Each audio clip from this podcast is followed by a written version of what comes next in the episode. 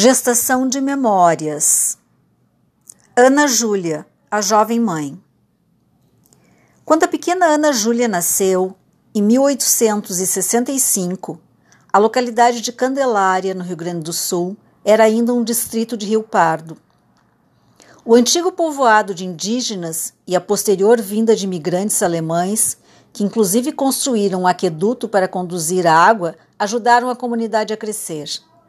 Sua economia era agricultura e pecuária. Ana Júlia era a segunda filha de Vasco Xavier da Cunha e Maria Carolina Vasco, Vasques, criadores. No mesmo ano, a irmã de seu pai, Francisca Rosalina da Cunha, casada com Belarmino Joaquim de Oliveira, também foi agraciada com mais um filho, João Antônio. Mas era o do meio, já com cinco anos, queria ser o grande amor de Ana Júlia. Francisco era o nome do primo, de cabelos loiros e olhos claros, conhecido mais tarde pela alcunha de Chico Belo. Casaram-se quase adolescentes.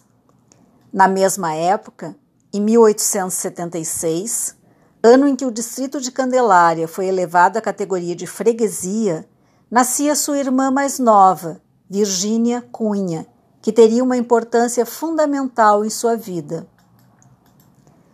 Ana Júlia tinha apenas 17 anos quando nasceu Maria Francisca, que se casaria com João Batista Braga em 1901. Dali para diante foram mais seis crianças. Celina Carolina, em 1886, que se casou com Francisco Luiz da Rocha. Aparício, em 1889, que se casou com Onondina Soares Moura. Rafael, em 1891, que se casou com Laura da Cunha Silva. Ercília, em 1893, que se casou com Anápio Hitzel. Neucindo, em 1895, que se casou com Aida Barbeitos.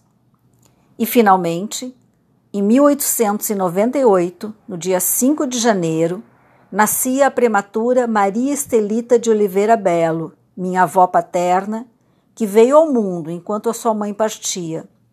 Morria de parto a jovem Ana Júlia aos 33 anos de idade, deixando seu primo e marido desconsolado, com 37 anos, e seus pequenos filhos enlutados. Francisco casaria dois anos depois com uma jovem viúva, também chamada Ana Júlia, e teria mais quatro filhos com ela, morrendo em 1907 com 47 anos.